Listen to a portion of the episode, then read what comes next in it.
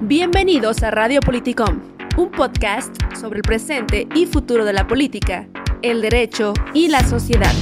Comenzamos.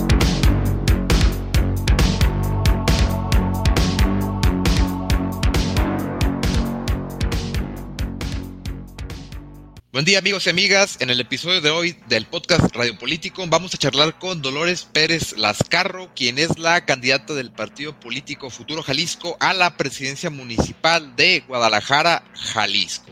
¿Cómo te va Dolores? Buen día. Hola, muy buen día Gus, muy bien, muy contenta de iniciar un día más en esta eh, carrera y en este tramo por la presidencia municipal de Guadalajara.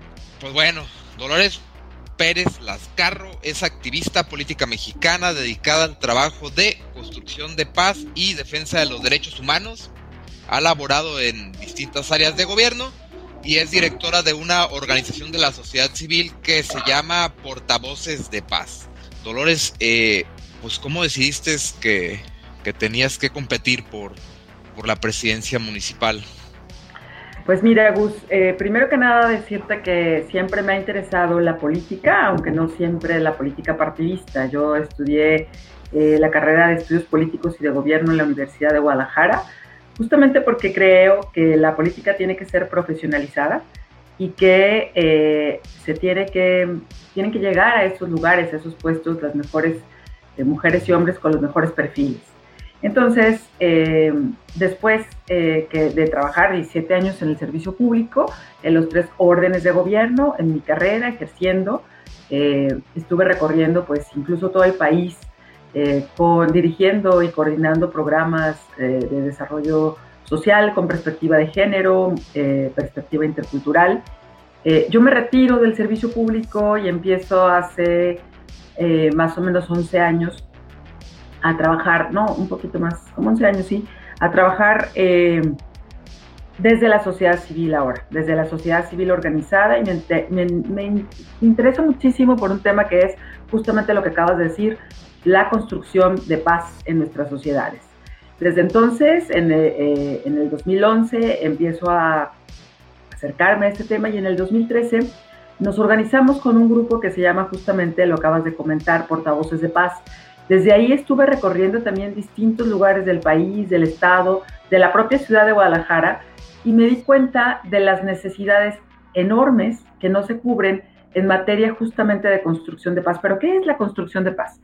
Es que todas las personas podamos tener la los suficientes recursos, las suficientes oportunidades para vivir una vida buena que tiene que ver con que tengamos acceso a la alimentación, a la salud, a la educación, y entonces nos dimos a la tarea de eh, trabajar, por un lado, todo lo que tiene que ver en materia personal, educación para la paz, desarrollar habilidades para hacer eh, eh, las bases personalmente, pero también en sociedad es cómo podemos reconciliar y comunicarnos en comunidad, en sociedad.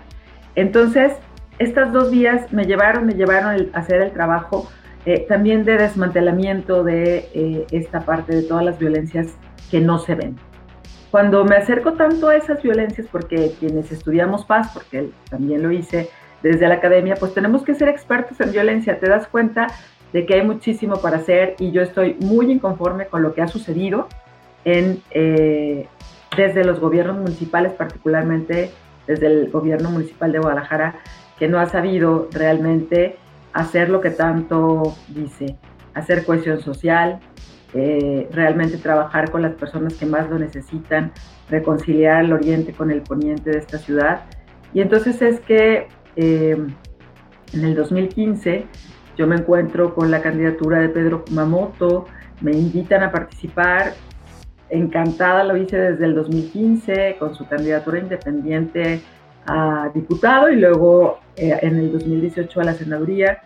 Y finalmente, bueno, pues hoy que eh, seguí trabajando en ese grupo maravilloso de personas eh, que son toda esta fuerza política de futuro, pues sí, di un paso al frente, decidida a que las cosas pueden mejorar, a que nuestra ciudad, que quiero tanto, realmente puede cambiar la situación en la que se encuentra sumergida.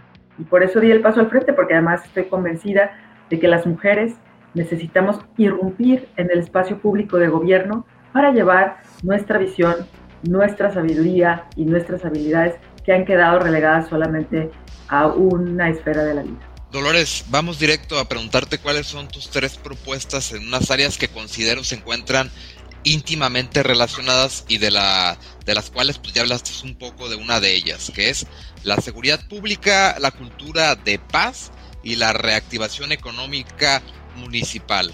Que sobre la cultura de paz, pues en los últimos años hemos visto que se ha venido hablando mucho y que se ha tratado como, pues, podría decirse un área del conocimiento que estudia cómo las sociedades pueden llegar a, generar estados en la sociedad pues, estados en los que puedan convivir todos pues, de manera pues, pacífica, ¿no? Armónica.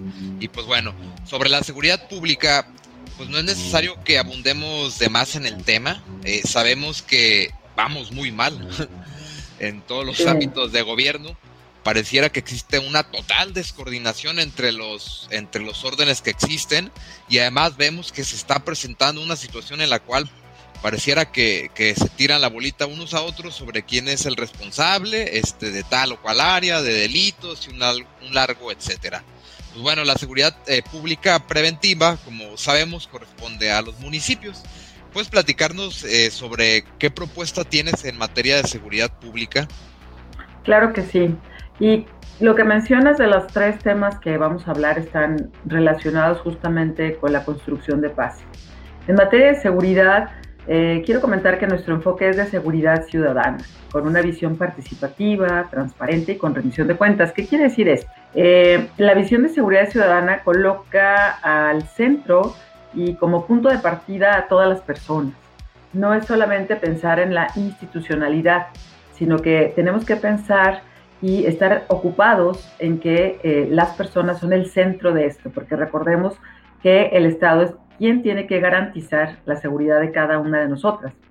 Eh, para ello, bueno, pues el modelo de proximidad cobra una relevante importancia eh, porque eh, para lograrlo es preciso, por un lado, profesionalizar al personal de seguridad a través de certificaciones, evaluaciones y actualizaciones, ¿no? principalmente en esta visión y enfoque con perspectiva de género, es decir, las violencias nos pegan de manera distinta a las mujeres y a los hombres, eh, con una visión de construcción de paz, porque también creemos que los elementos tendrían que estar capacitados para la mediación que tú mencionabas hace un rato, para eh, el entendimiento de los comportamientos humanos y para reducir eh, los márgenes de violencia.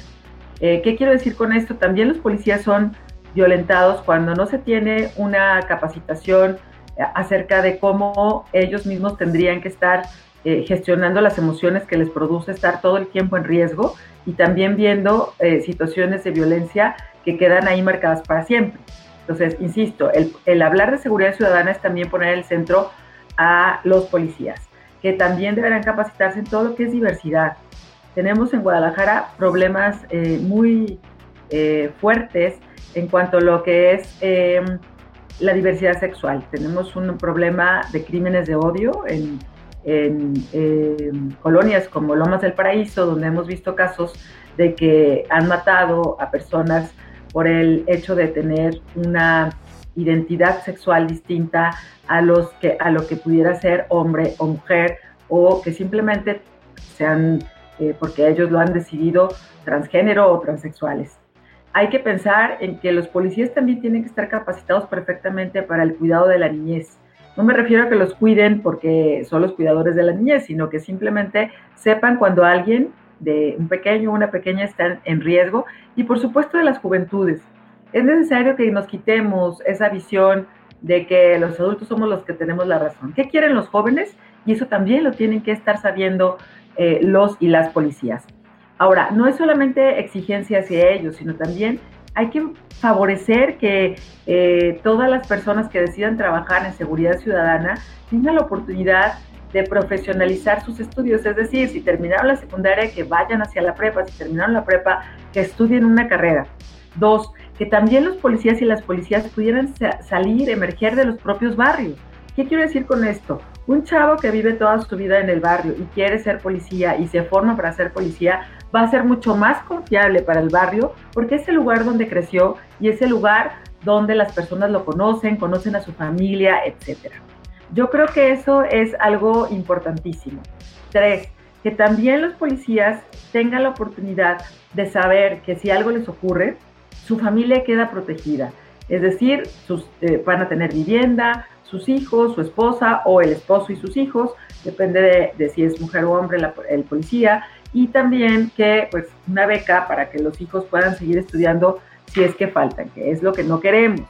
Sin embargo, pues simplemente la semana pasada vimos eh, el abatimiento de Victoria, una mujer policía que siempre estuvo cuidando, cuidan en su casa, cuidan a los hijos, cuidan a los papás y nos cuidan a nosotras. Y eh, bueno, en lo que va de tres años han sido asesinados más de 80 policías.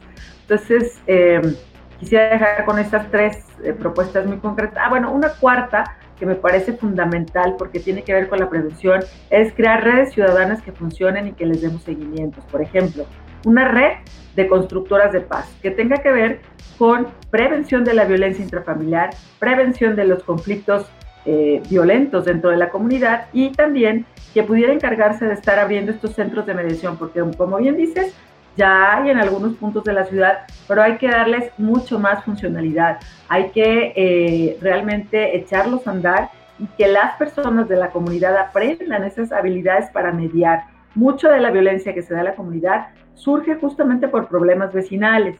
Eso me parece que eh, es algo fundamental para atender. Y por cosas a veces muy simples como de que no te estaciones afuera de mi casa, eh, ya tu perro vino aquí este, hizo popó y no lo recogiste. O sea, desde esas cosas tan pequeñas pueden producir problemas enormes. Entonces, creo que ahí hay una, eh, un gran nicho, como bien lo dices, para poder eh, pues rescatar la vecindad que ha estado eh, pues muy rota desde hace muchos años, que es lo que le llaman el tejido social, ¿no? Yo creo que hay que hablar en términos muy claros la vecindad se rompió, la proximidad se rompió, la solidaridad se rompió y hay que recuperarla. Entiendo entonces que tus áreas de, fortalecimiento en los cuerpos de seguridad pública del, eh, se encuentran enfocados en que las y los policías pues tengan una, una mayor certidumbre, vaya, de, pues, de sus estudios, de, de sus emociones, digo, de sus eh, percepciones económicas en su caso y de todas estas cuestiones que hagan que el policía se sienta más seguro. Y pues la cuestión de la mediación eh, comunitaria que ha cobrado fuerza en los últimos años y como dices, digo, muchas veces ni siquiera se encuentra eh, la habilidad eh, como activa o, no tenemos la habilidad de, de, poder ir a hablar con el vecino o la vecina sobre, sobre un tema que nos preocupa porque pues algunas veces preferimos estar pues quedarnos con el enojo, ¿no? En vez de ir a, comentarle, oye, quita el carro, o ayúdame, o qué, cómo le podemos hacer. Digo, muy cierto esto que, que mencionas, sigue faltando esa habilidad entre, entre los vecinos tan, tan simple que pareciera, o, tan fácil que es hablar de ella, pero pues llevarla a la práctica eh, parece que ha costado trabajo. Sí, totalmente. Eh, pero mira, eso también tiene que ver con una situación de educación. Eh, no nos enseñan a hacer las paces desde chiquito, lo máximo que es saber, ya dale la mano y ya, perdonen. Pero ¿qué pasa cuando no desarrollas esas habilidades? Estamos huyendo al conflicto como si conflicto fuera igual a violencia. Ay, no, no me quiero causar problemas. No, necesitamos saber que sí podemos dialogar, porque luego otro mito es nunca hables de fútbol, política o religión. Que necesitamos hablar, sabiendo que podemos hablar respetando las ideas del otro y, esperando que el otro respete, respete, nuestras ideas. Mira, parece como muy, eh, ¿qué se puede decir? Muy evidente, pero no, los programas no están siendo realmente eh, impregnados de esto que estoy diciendo. Y para construir la paz dentro de una ciudad se necesita esto urgentemente. Eh, oye Dolores, y pues la pandemia, como sabemos, ha traído muchos estragos económicos. Digo, eh, una periodista hoy mencionaba en una nota, sin embargo, pues que nuestro país este, pues va mal en, en, en materia económica, que pues ha sido de los que más ha sido golpeado durante todo este año que ha transcurrido la pandemia en esta cuestión. Y pues muchos negocios pequeños y grandes han cerrado por falta de ventas. Digo, podemos darnos unas vueltas desde Chapultepec hasta hasta tu colonia en, distintos este, lugares, colonias de periferia, colonias de centro. Digo, hay muchas cortinas que se bajaron, se cerraron. Y uno puede pues, verlos ahí, digo, están a la vista de todos. En relación a la reactivación económica en el ámbito de la competencia municipal, porque es importante que recalquemos y que separemos este, las cosas. ¿Tú qué propones? Eh, sabemos que tienes a un especialista en tu equipo, que es Nacho Román, eh, integrante de tu plantilla. Y pues me imagino que entre tú y él han creado propuestas interesantes. ¿Qué, qué es lo que, lo que han ideado sobre la reactivación económica municipal? Sí, eh, muchas gracias por tu pregunta, Gustavo, porque es, es eh, trascendente. Mira, esto que acabas de decir, que a quién le toca y a quién no, y dentro del ámbito municipal, yo creo que hay que recordar que sí hay que poner las condiciones para que el sector privado haga, impulse la creación de empleo. Sin embargo, también tenemos que tener muy presente que el artículo 123 de la Constitución de nuestro país dice que todas las personas tienen derecho a, tener un trabajo digno y socialmente útil. Y esto lo traigo a colación porque desde la reforma del 2011, eh, todo lo que tenga que ver con derechos humanos es una obligación de los tres órdenes de gobierno atenderla.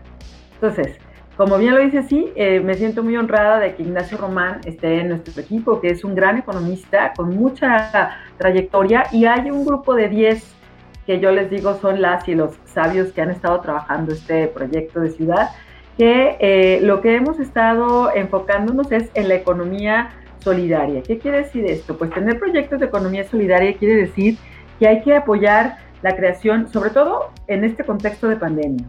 A ver, es muy difícil porque eh, las personas han perdido sus empleos, sus propios negocios micro, pequeños, han tenido que dejar sus casas porque no pueden pagar la renta, hay tres, cuatro familias viviendo en una sola casa. Entonces, por eso pensamos en esta economía solidaria que tiene que ver primero con el apoyo a creación de cooperativas de consumo eh, o, por ejemplo, de carácter productivo, eh, así como también comerciales.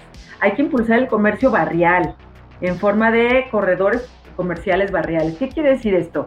Que esos corredores comerciales barriales que de por sí se hacen en algunos lugares de manera natural, tengan negocios que se complementen entre sí y que pueda tener la derrama económica ahí. Que en la tienda de abarrotes compre el de la carnicería, que el de la carnicería pueda comprarle, eh, perdón, eh, que la, la cremería, por ejemplo, va y compra cosas a la carnicería, en fin, el que hace los lonches va y compra ahí el jamón.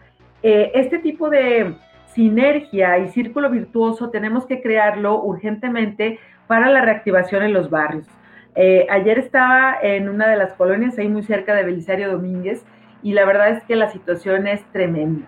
La situación de las personas, cómo te lo dicen, cómo hablan, eh, que perdieron sus negocios. Es más, por la situación económica han dejado de llevar a sus hijos con discapacidad, eh, porque por un lado cerrado los públicos y pues no tienen dinero para pagar los privados. Por eso te digo que esta reactivación barrial es sumamente urgente.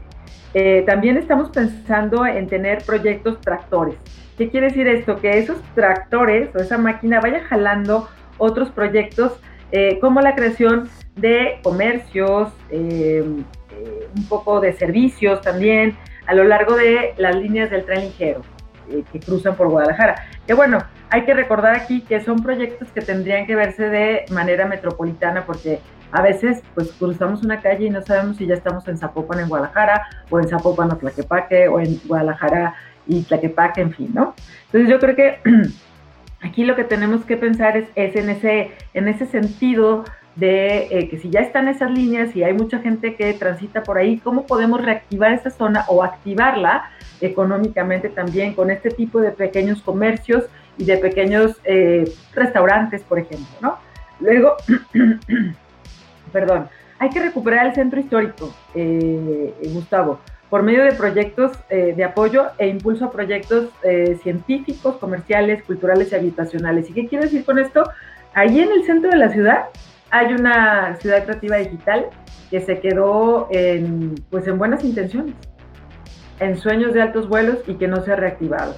Yo creo que es tiempo, eso tiene que ser a mediano plazo, de reactivar esa zona, porque se nos prometió un montón de cosas y a la hora de la hora pues no pudimos eh, realizarlo, ¿no? No se pudo realizar, no nosotros, sino los que están en el gobierno no han sabido de dónde encontrar esa, esa hebra, que eso es a más mediano eh, y largo plazo, pero definitivamente la economía solidaria, de consumo diario, de la creación de cooperativas donde puedan hacer compras consolidadas a los propios negocios, e insisto, puede haber derrama económica en los barrios, eso es una de las eh, principales motores que tenemos ahorita para eh, que en cuanto entremos a la administración pública municipal podamos arrancar, ¿no? Está, también no solamente las cooperativas de consumo, las de ahorro y crédito, hay que fomentarlas.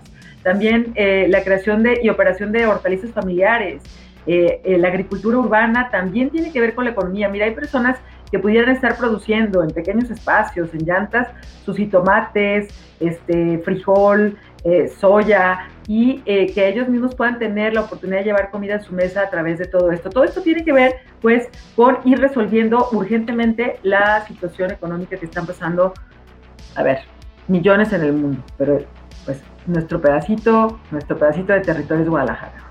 Así es, Dolores, pues como dices, buscar alternativas económicas dentro del ámbito de competencia municipal, pues como dices, la cuestión de la economía solidaria, digo, el autocultivo y pues promover eh, los pequeños negocios, pues es parte de, podría ser parte de, la propuesta municipal. Eh, muy interesante lo, que planteas. Y finalmente, respecto a la cultura de la paz, que sabemos es una de tus áreas de, de gran experiencia que tienes, que se encuentra íntimamente relacionada con la inseguridad, el tejido social, la convivencia en la zona metropolitana y, ¿por qué no?, hasta con la, la economía, vaya, con la microeconomía, con la economía municipal. Eh, ¿Qué propones tú respecto a ese tema? ¿Cuáles son tus ideas que, que, te gustaría implementar en, Guadalajara en caso de que llegaras a ser este la, la presidenta municipal? ¿Cuál es el, Sí, eh, mira, la cultura de paz es promover una serie de actitudes, comportamientos, valores que rechacen eh, todo tipo de violencia y prevengan conflictos. Pero también es desarrollar habilidades para enfrentar esos conflictos, teniendo en cuenta que no todo conflicto es igual a violencia. Es igual a violencia cuando los dejamos crecer y no sabemos detectarlos. Entonces, para ello, eh, una propuesta contundente para nosotros es que cada eh, asociación vecinal o consejo de participación social, como le llaman hoy, necesitamos que em, esa asociación vecinal, que a mí me gusta más esa palabra porque hay que recuperar la vecindad, ese término asociación vecinal, eh, tenga la oportunidad de capacitarse y formarse en, desarrollar esas habilidades pacificadoras. ¿Qué quiero decir con esto? Ya hablaba de mediación, pero también hablo de comunicación no violenta para que ellos mismos puedan estar comunicándose entre vecinos y comunicándoselo a través eh, de diferentes plataformas lo que sucede. Luego, hay una app que ya, ya existe, se llama Ciudad, donde se están eh, ahí eh, todo el tiempo eh, reportando los problemas que existen en Colonia, como de lotes baldíos, de situaciones de basura, etc. A esa hay que incluirle un mapa de conflictos donde se puedan ir identificando cuáles son los conflictos vecinales que existen y cuál es el, la situación que guardan. A lo mejor ahí enviar un mediador, ahí tratar de ir a resolver eh, ese conflicto de manera pacífica antes que pase a mayores. Yo creo que la tecnología en estos momentos juega a nuestro favor. Necesitamos tener, eh, hacer uso de ella para poder ir haciendo de nuestra ciudad también una, una ciudad con vocación, vocacionamiento educativo. Que otra de las cosas que me parece importante, campañas de solidaridad, campañas eh, de recibimiento cordial de otras personas que vienen a vivir a nuestra ciudad. Y te pongo un ejemplo. Hay mujeres y hombres que vienen, mucha población indígena a vivir a, nuestro, a nuestra ciudad desde hace muchos años. Hay algunos que tienen ya primera y segunda generación. ¿Cómo hacemos para integrarlos realmente a la sociedad? Porque luego a veces la sociedad tapatía dice que yo soy muy tapatío. A ver, todos los que viven y eh, eh, llegan a buscar una mejor calidad de vida ya son tapatíos necesitamos impulsar una campaña de eh, ese recibimiento cordial, solidario, a quienes muchos de ellos trabajan todos los días en diferentes oficinas, casas, cuidan lo más preciado que tenemos, que es nuestra familia y nuestra casa, y no los hemos reconocido. ¿Qué quiero decir con esto? Que eso también es cultura de paz. Abrir los brazos y decir, ustedes son ciudadanos de esta, de Guadalajara, vengan, pueden acudir al ayuntamiento, encontrarán eh, realmente apoyos que impulsen su mejor calidad de vida. Porque sabes que, Gustavo, te comparto que no hay una sola política pública en la zona metropolitana de Guadalajara para atender a los grupos de origen indígena. Eh, todo esto tiene que ver, insisto, con saber convivir en paz en medio de la diversidad, en medio de eh, los quienes consideramos diferentes. Porque hay otro fenómeno también que es el de migración internacional que muchos de ellos están llegando y se han quedado por meses y otros se quedan ya a vivir acá. ¿Por qué no eh, hacer esa difusión de a qué vienen, por qué vienen y eh, pues realmente tratar de que ellos estén viviendo igual que nosotros, buscando oportunidades de vida buena, independientemente que hayan nacido aquí o no? Son unos cuantos ejemplos que te pongo de cómo impulsar esta parte de eh, pues la costumbre de vivir en paz eh, eh, eso es lo que tiene que hacerse normal. La paz es lo normal, la violencia es la que no es normal. ¿Por qué? Porque también tenemos que pensar en el impulso al respeto total, absoluto, de los derechos humanos. Si los derechos humanos no se respetan, no puede haber paz. Si no hay una cultura de paz, no podemos vivir respetando los derechos humanos. Así es, Dolores, un tema muy importante que ha cobrado mucha fuerza en, en los últimos años y que pues es como una nueva visión, ¿no? Como de cómo llegar a, pacificar las ciudades, las poblaciones y que pues es, es algo como multifactorial que trata distintas áreas del conocimiento y que pues es muy interesante su aplicación en distintas áreas del, de, pues, de los problemas humanos y de la vida. Dolores, pues nada más para concluir, nos gustaría escuchar eh, ¿cuál es uno de los libros que más haya marcado tu vida? Pues para conocerte un poco más. Y pues alguna película también, digo, ¿por qué no? ¿Alguna película o, serie que, te haya gustado, que haya marcado tu vida? Eh, bueno, mira, de libros hay muchos, como yo te puedo decir desde chiquita, de Louis Alcott, que es Mujercitas, y sobre todo el personaje de Joe, que era la que eh, sale a trabajar y después se hace periodista, es, me encanta el libro. A mí me lo regalaron cuando tenía yo creo que unos ocho años. Pero de más recientes, y la verdad es que sí, yo siempre me gusta buscar eh, leer libros eh, que hayan escrito mujeres. Uno que me ha marcado verdaderamente es un libro que se llama La guerra no tiene rostro de mujer. Es un libro de Svetlana Alexievich, que además es premio Nobel de Literatura, fue premio Nobel de Literatura, eh, donde eh, plantea eh, toda, o más bien escribe la historia, las entrevistas de las mujeres que estuvieron al frente en los batallones de guerra en la Segunda Guerra Mundial, las mujeres rusas que sí fueron al frente. Es impresionante cómo nunca se había escrito un libro de este tipo y de saber cómo la violencia nos pega diferenciadamente a mujeres y hombres. Ahí es desgarrado el libro, la verdad tuve que leerlo en partes porque sí, de eso que te, pone pues el llanto eh, inmediatamente, eh, pero eh, es, sí, la verdad me marcó porque nunca me había imaginado tantas cosas que podrían pasar ya tal cual narradas desde las voces de las mujeres que estuvieron en la Segunda Guerra Mundial. y luego, sobre películas, hay, un, hay dos que me se me vienen a la mente. Bueno, una serie y una película. Primero, el de El libro verde, que en inglés, no me acuerdo cómo, sí, Green Book se llamaba exacto en inglés, donde eh, sí, es la historia, bueno, de este famoso pianista que fue como un acto de resistencia eh, a recorrer, siendo él negro, a recorrer el sur de Estados Unidos cuando existía una segregación racial impresionante. La recomiendo mucho, me encanta esa película porque realmente creo que la resistencia civil pacífica, es maravillosa y además él a través de la música y del talento enorme que tenía. Y de series, pues, ¿qué te voy a decir? Borgen, me fascina, la serie eh, eh, danesa que está eh, en Netflix, por cierto. y es la historia de una mujer política, justamente. Así que si se la quieren echar está muy buena y me inspira también porque la verdad es que yo creo que hay que actuar desde el corazón realmente para poder entrar en la política. Yo siempre digo, mente fría, corazón caliente.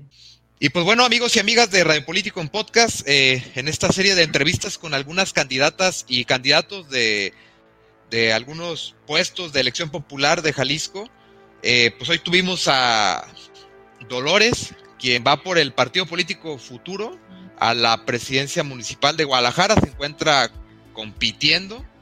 Hoy nos dejó conocer un poco más de sus propuestas en materia de seguridad, eh, paz y economía municipal o economía local.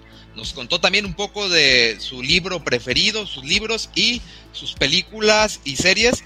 Y pues bueno, te agradecemos Dolores, eh, que tengan un buen día amigos y amigas y esperamos tenerte pronto de nueva cuenta, Dolores.